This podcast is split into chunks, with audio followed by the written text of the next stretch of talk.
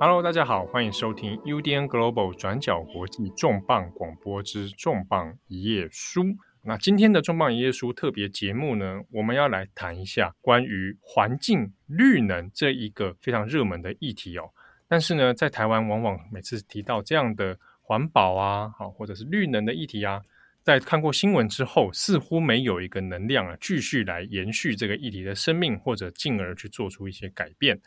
好，那我们今天的节目从出版业的面向，而且是全球的出版业来看一下，就这一个绿能或者永续环境的议题，那怎么样来构成大家民众哦，在知识的摄取啊，或者是进而因为出版，因为看到什么畅销书而做出改变等等。那我们今天一样，我们荣幸邀请到版权经纪人艾珍来帮我们从。出版业的面向谈这个永续环境的议题，我们欢迎艾珍。大家好，我是艾珍。其实这个相关议题，过去几年当中，我们都谈过好几次了。先前像还有很热门的台湾，像是气候少女同贝里啊，啊，那它的相关的书书籍也有在台湾出版，其实有引发了不少的讨论。不过我们把时间再拉长一点哦，如果我们看到现在二零二二年，那全球在这方面的出版概况。对于这个绿能产业的一些讨论，大概是什么样的状况？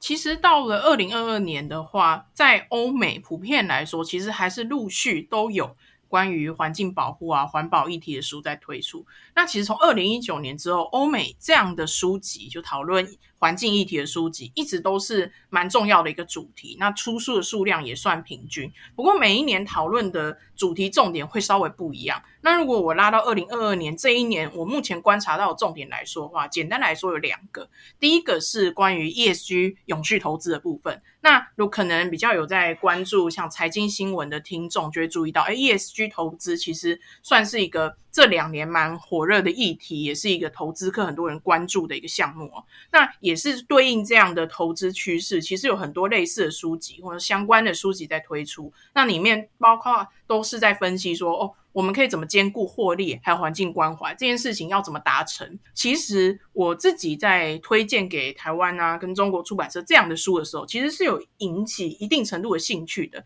因为其实在呃。台湾跟中国环境议题很常会用商业书籍这个类型来做包装，那 ESG 投资其实刚好就是这样子嘛，刚好就是一个其实一个商业主义，那遇上环境议题。所以这样的书其实刚好就是对上台湾和中国他们在挑选环境议题相关书籍的时候的一个口味啦。所以我自己观察的是这一类的书在今年开始有比较多数量出来。那其实，在台湾跟中国的反响还算 OK。就比起说我直接推一个可能一本书，主要是在论述说为什么要关关注环境，或者现在的环境有哪些问题啊，有哪些危机啊。其实普遍来说，如果是直接论述环境议题啊，在中国跟台湾其实引起的关注。比较难，大家的关注度比较低。可是如果我加上一个经济议题，加上一个投资议题的话，其实关注度会提升很多。这个是第一个。那第二个其实有趣的也是，也可以延伸到刚刚讲的 ESG，因为 ESG 投资的项目里面非常多都是一些新兴的产业嘛，包括电动车啊这些新兴的所谓的绿能产业。那不过今年开始，我也看到蛮多分析绿能产业的书出来。不过它不是以那种正面的肯定的方式去做分析，而是分析一些算是黑暗面嘛。我举个例子来说，我看到蛮多都是针对电池在谈的，因为像锂电池呢，里面有很多种重要的矿物原料，那包括钴矿啊、锂矿这些原料。那其实这些原料的开采，往往都造成蛮严重的环境污染的。那这个是不是就很讽刺了？因为大家在讲电动车的时候，都在说，哎，很环保啊，甚至喊得很大声，说这是未来趋势啊。可其实钴矿跟锂矿是对环境造成一定的污染的，还蛮严重的。甚至我就钴矿来说好了，还有一些血汗童工啊，那钴矿还甚至可以扯到全球的。嗯，政治状况，因为钴矿其实是中国很强烈把持一个产业，也是他们在非洲很重点经营的项目之一。所以，光是一个钴矿就可以牵扯到这么多所谓的复杂的，甚至到政治的相关议题的。所以，这个是第二类所谓的绿能产业的真相。因为我们可能前几年看到很多正面描述绿能产业，正面呼吁要发展绿能产业的，可是到了今年，我们终于看到一些新书是在开始批判绿能产业，甚至是去反驳说你以为的绿能。其实没有那么绿，大概是这样。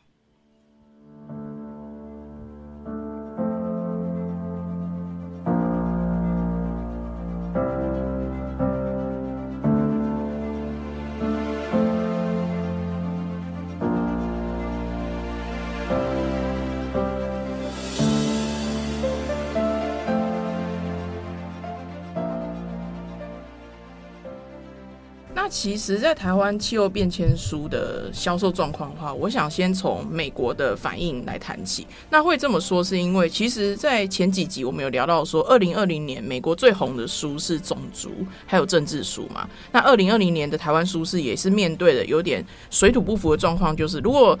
当年的美国书都是在谈种族议题，都是在谈政治议题的时候，有时候台湾读者可能不见得那么有兴趣。那我想到的其实是在前一年，二零一九年的时候，其实欧美最流行的书种是什么呢？其中一个就是气候变迁议题相关的书。那其实这也是跟当年他们的时事有高度相关的，因为当年首先。绿色新政就是议员 AOC 提出的绿色新政，引起了非常大的讨论。再来就是，也是二零一九年的时候，Greta Thunberg 她的曝光度非常的高，气候少女啊，那个时候在台湾其实她知名度也很高啊。气候少女她后来二零一九年是获选为《时代》杂志的年度风云人物嘛，是在美国引起很多的讨论啊，或者是比蛮多人以正面的角度来支持。就是气候变迁必须被检讨，必须改进。那也是回应这样的民意和回应这样的时事话题。在美国其实有非常非常多讨讨论气候变迁的书，嗯，可是也是一样，在那一年我也强烈感受到，就是台湾读者其实对气候变迁书的反应好像没有那么感兴趣。那其实不只是台湾啦，其实中国读者也是。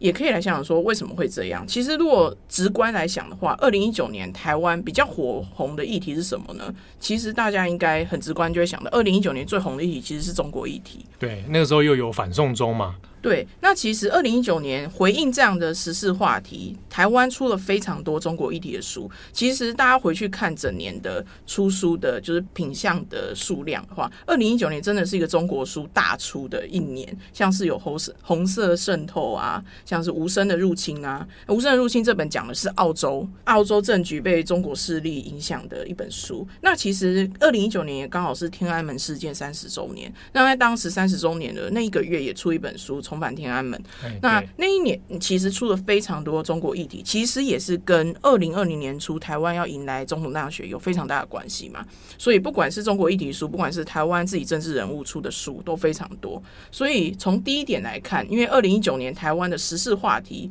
可能比较是中国议题，或者是世界政局的改变。那可能就比较不是在关怀气候变迁这一部分，所以自然而然，台湾读者也没有搭，比较不会说搭上这一波气候变迁书的热潮。对，尤其是我想，其实即便在线上媒体的阅读哦，比如说像我们做转角国际好了，嗯，我们做气候变迁相关的议题的时候，其实也会第一个遇到第一个门槛是，就是在线上媒体来讲，会感觉说对于气候变迁的议题哦，有一种距离感啊，因为会觉得离你很远。对，我觉得在台湾有个现象，在二零一九年啊，也就是说，像我们刚刚讲到的很多中国议题的书出版，回应的好像也是大家觉得与所谓中国带来的威胁相比，气候威胁在台湾恐惧的程度没有那么近。那我觉得我会直接回想到说，像美国西岸，其实每一年都有野火的灾情发生，嗯嗯，那一种迫切危机感的确会直接就连带影响说，那我对于相关议题的知识会有更多的需求。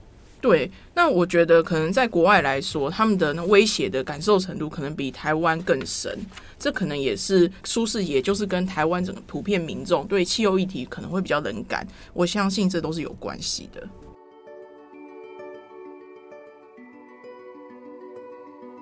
比尔盖茨出了这本新书《如何避免气候灾难》，他这本书好像表现的还不差。对，其实它的销售成绩，我观察了一下博客来的就是畅销榜记录。其实它在七，就是博客来有两种畅销榜，大家可以观察一下，一种是七日畅销榜，另一种是三十日畅销榜。那其实它在这两个榜都表现的还不错，都有在前五十名。那在新书榜也是排第十五名，所以它其实卖的还算不错。那当然，我相信其中很大原因就是因为作者是比尔盖茨，大家他作为一个意见领袖。而且他在台湾书市其实地位还算蛮高的，像我之前有一集有讲过，他推荐的书在台湾很容易就会上畅销榜，所以他在书市的影响力是有一定程度的。相信这也影响了他这本新书，虽然讲的是台湾读者相对无感的气候议题，可是他的销售表现其实是还不错的。嗯，所以也应该可以这样讲，比尔盖茨自己会自带货啦，光是用他的名字出来，基本上一定程度的销量就可以。卖的不错了。像是他一出书就立刻登上亚马逊跟纽约时报畅销榜的冠军，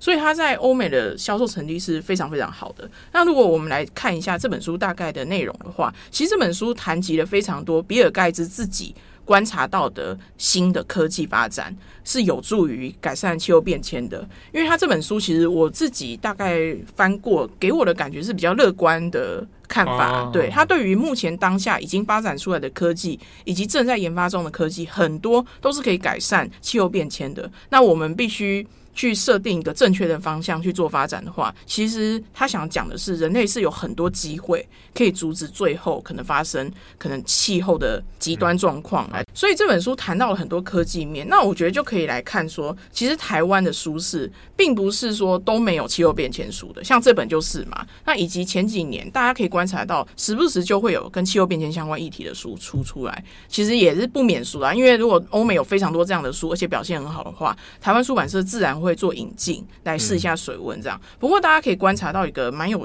有趣的现象，就是大家可以去看哦，这类书的分类是怎么分类型的。其实有很多书都分类在商业管理类或者财经书系，啊，所以气候变迁议题，然后在出版的时候刻意分到商管、财经。对，你可以观察到的是，台湾引进的气候变迁书，很多论述的点着重在于都是经济面的。那经济类的书在台湾可能就会分去当做商管、商业、财经类的书。那其实主要的原因是这个。那第二个。大家可以观察到，就是所以所以说气候变迁书有很多，可是台湾出版社会优先引进的书种是讲经济面的，也是因为台湾读者对经济趋势比较感兴趣，势必要发展一些新的绿色经济、新的技术的时候，那这个是不是首先投资客是不是可以参考？如果以后这些新技术发展，我是不是可以投资这些品项？再来就是哪些产业可能会走向没落，哪些产业是不是可能会兴起？这其实也是台湾读者会很感兴趣的。所以说，虽然是讲气候变迁。可是，如果我论述非常多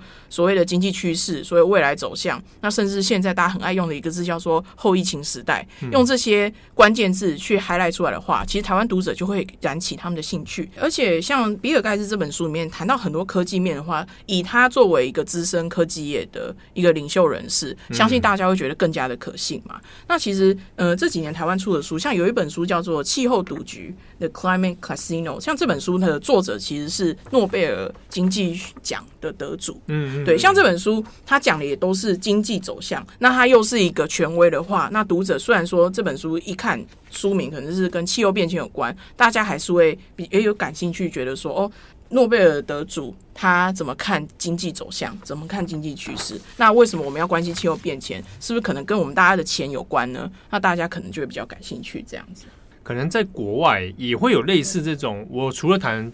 气候这个议题之外，我去延伸其他的子议题，像日本里面也有些，比如说环境议题，那我去拉到是个人，或是拉到是个呃社会。或许说，因为跨出了欧美，不再是一个就是大家。并不是说每个人都很熟悉欧美的政局，例如说大家都很熟悉川普很反对气候变迁这件事情的时候，这样的书到了亚洲来的时候，势必就要扣连当地的读者、当地的民众比较关心其他子议题。那扣连的起来的话，也许就会比较吸引到大家的关注，也进而让大家可以来购买。台湾虽然说大趋势是气候变迁书很多都会跟经济啊、跟商业去做挂钩，其实也是有一些书可能是比较不是这个路线的，感觉得出来就是出版社也是在做尝试，或者是说像我的一本书叫做《On Time and Water》，那这本书是冰岛的作家写的，那他这本书比较像是我觉得可能比较走自然写作路线嘛，他会写很多个人经验啊，包括冰岛的一些神话故事啊，那里面他也有采访一些环境科学家，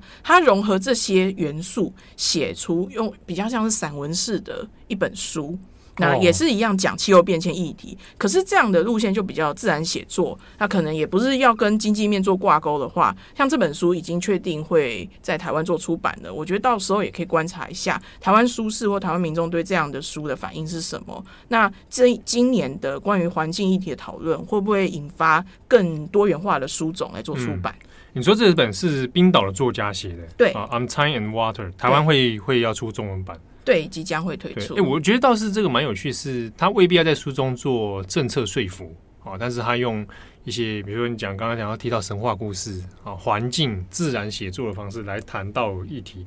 类这种类型。我上一次看呃，日本类似的东西蛮多的，因为日本有的人其实也不大喜欢看政策说教的东西或者老生常谈，但是他们有时候会喜欢这这样，比如说讨如果讨论核能好了，那我从人情故事的部分来讨论，甚至是说从地理环境的变化，因为日本很在意那个家族那个羁绊，有没有那种 k i z n a 那种感觉？他就讲到从地理环境的变化造成家族的分散，那其实他要讲的其实是环境议题啦，啊，但是用这种人情故事的的切入点，反而在议题的推推陈上面是蛮蛮有意思的方向的。好，那呃，以往其实过去台湾书市里面，呃，我印象中有一个蛮蛮有趣的现象，就当然就是说有时候会随着一些特定议题。然后就有一阵子会有热潮出现，比如说还蛮早以前的，应该还在念书的时候，不愿面对的真相。哦，对，高尔的，对，那个时候哇，光光纪录片那时候也出书嘛，然后各种讲座，然后书也卖的很好。啊，当然后来高尔这个人啊，也不是那么绿能的一个人，对，后来，就被爆料，整个人就歪掉了。对，那那本书也也就变成那一阵子哦，好像应该可能是我念书时期最。印象深刻是哇，原来大家这么在意那个气候变迁啊的话题啊。然后大概近可能二零一五、二零一四的时候吧，那一次我又看到一个议题，就是中国那边的，就是柴静一个资深的媒体人啊，他那时候有一个好像哎，那个不知道是 TED 的演讲嘛，是类类似哦，对，那个形式很像 TED 的演讲，中国式 TED，对对对，对，然后就是讲说，当时其实那几年在谈论北京雾霾。啊，那从雾霾的问题又拉到说整个中国气候的困局嘛。那一阵子台湾也是好多人都在讨论柴静啊，然后也出了他的书了，但就没有想到在中国讨论这个议题，刚开始好像引起在中国境内也有很多话题啊，但结果没多久，你你如果谈到中国问题的时候，难免会被中国中央盯上，那你可能就有被封杀的那个风险。对，那其实柴静这部纪录片，它是它先红的，可能大家先广广为流传的是他的演讲嘛。嗯、那其实。他最红的是他的纪录片，叫《穹顶之下》，他讨论就是雾霾问题嘛。其实这部纪录片的，就是蛮乖揣的啊，就是他这部纪录片刚出来的时候就爆红，瞬间就好几亿点阅。可是也是在短短几天之内，官方本来的态度是支持，那突然就转为封杀，那全部都下架了。嗯，对，他那个理路有点像是一开始你提出来，觉得哎。诶这大家也很支持嘛，民众反应很好，然后也觉得诶蛮好的，你点出一些问题。可通常有时候都在那种舆论开始越想越不对的时候，就觉得诶这是不是政府要出来管制？啊，这个政府可能有问题的时候，那 那就会把这个东西做封杀。对，那其实从这边就可以扣回来看。那我们刚刚谈的是，哎，台湾读者对气候议题有点无感，那中国读者是怎么看呢？那其实以我的经验来说，也是非常之无感。那 可是这个无感的脉络跟台湾不太一样，因为吊诡的是，其实中国官方在这几年有好几度是公开宣示支持环保议题的，支持就是绿色转型的哦。啊啊，这个这个。之前在联合国的一些像一些理事会里面，中国也会跳出来，有点想要当那个什么环保领领头羊这种感觉啦。对，像是联合国，刚刚讲到联合国最近一次就是去年底嘛，他有宣誓说二零六零年中国要达到碳中和啊，对，碳中和，碳中和，对对对。那还有就是，其实官方宣誓不止这一桩，像二零一八年。两会，也就是昨天刚落幕的，哎、啊，因为我们录音的，对对，录音今年前前一阵子也落幕的两会嘛，对对对，二零一八年那一次的两会。对对对，二零一八年那次两会是通过把生态文明来入宪。那生态文明这四个字可能台湾人比较不太熟。那其实他他们这个生态文明的观念讲的就是要达到可能人跟环境要和谐，不要再破坏环境，类似大概是这样子的环保的概念啊。中国不只要民族和谐啊，人跟环境也要和谐。对对对对，所以他们是有把环保写到宪法里面去的哟。也就是说，他们当局有蛮高调在展示说，哦，我们有意要进行绿色转型的。那其实这个时候，大家可能就会注意到说，当然啊，大家很熟悉，可能就是官方说一套，其实也做一套嘛。那其实这边可以扣出另一个重点，就是很明显是在跟川普政府做出对比嘛。因为二零一八年的时候，可能二零一九年的时候，川普政府还是很高调的在宣誓，他不相信有气候变迁，可能当时还退出巴黎协议嘛。当然，在今年初又重新加入了。对，所以中国当局这些宣誓当。当然是跟美国政局有很大的关系。那大家可能想说，OK，官方高调宣誓，那民间书市应该要赶快响应吧？我们赶快出一些书来回应官方。那其实有这个现象吗？有，还蛮多，就是中国自己作者写的，有回应。像是习近平提呃重视环保的书啊，像是有书叫做《学习习近平生态文明思想问答》，就是我刚刚讲这一串是书名哦，就我没有在简介他书的内容，是这个就是书名，书名叫做《学习》。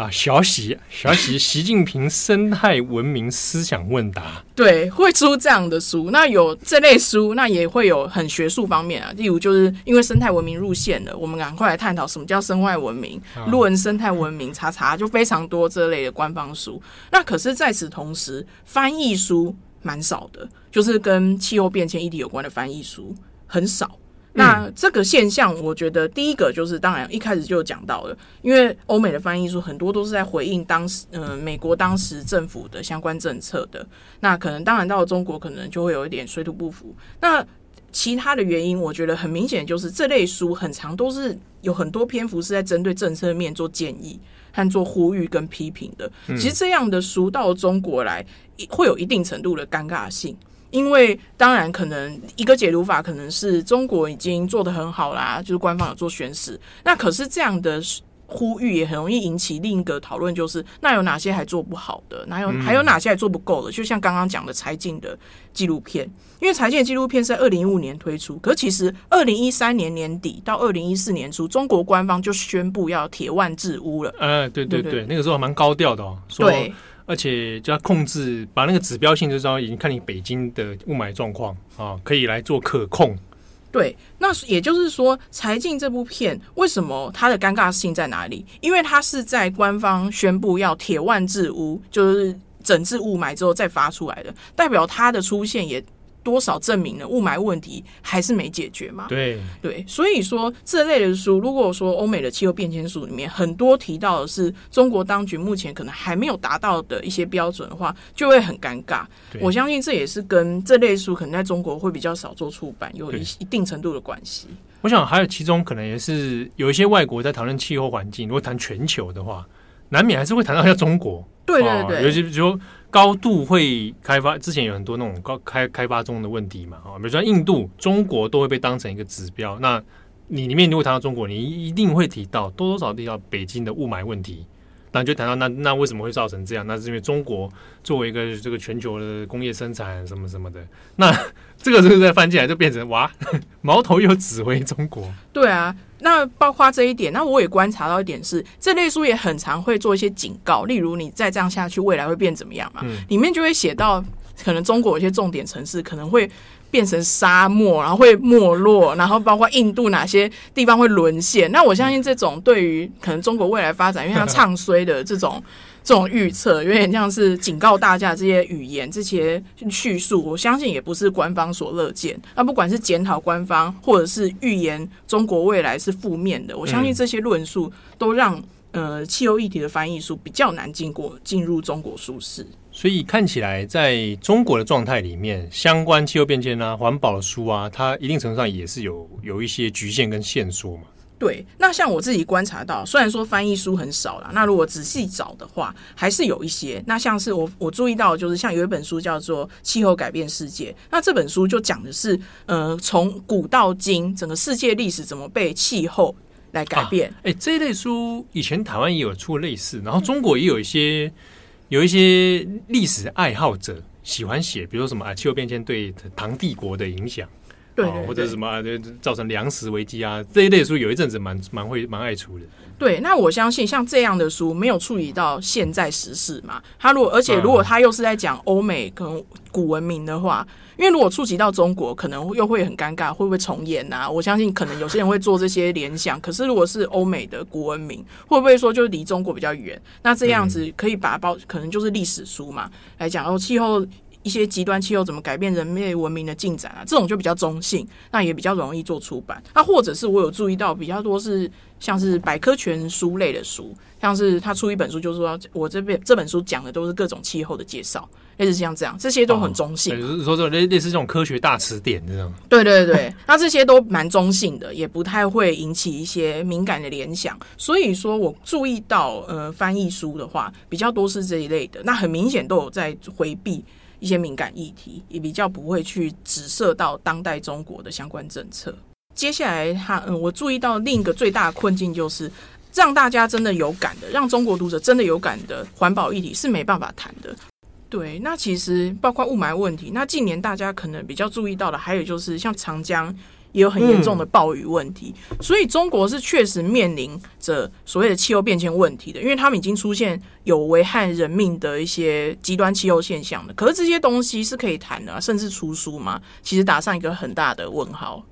不过我这边也好奇，像台湾在出环境议题的书的时候，可能近十几年其实也蛮多本土的作者会去写呃台湾自己环境啊。那因为过去台湾其实环境议题也很多嘛。那不只是讲说最近的藻礁，因为过去什么六轻啊，哦或者其他核电厂的事情，其实大家也都讨论过嘛。我也很好奇是，比如说如果是引进外国的，好了，对，哎，这些东西真的会卖得好吗？我觉得，首先，如果以气候少女来说，哈，她那本书出的是传记嘛，对，她自己的个人故事。我觉得以传记类来说，就是一个比较难在台湾推的类型的。因为如果要传记，大家一定是对本土作家比较有感啊。我直接举的例子，就是看见台湾的齐柏林，因为上一次台湾很注意气候，呃，环境议题的其实是齐柏林的《看见台湾》，他那本书也卖的很好啊。对对，电影当时也是非常好。对对对，所以说，我觉得如果以传记类的话，首先包括气候少女，先无论这个人他可能在台湾的舆论有很多复杂，可能比较争议的成分。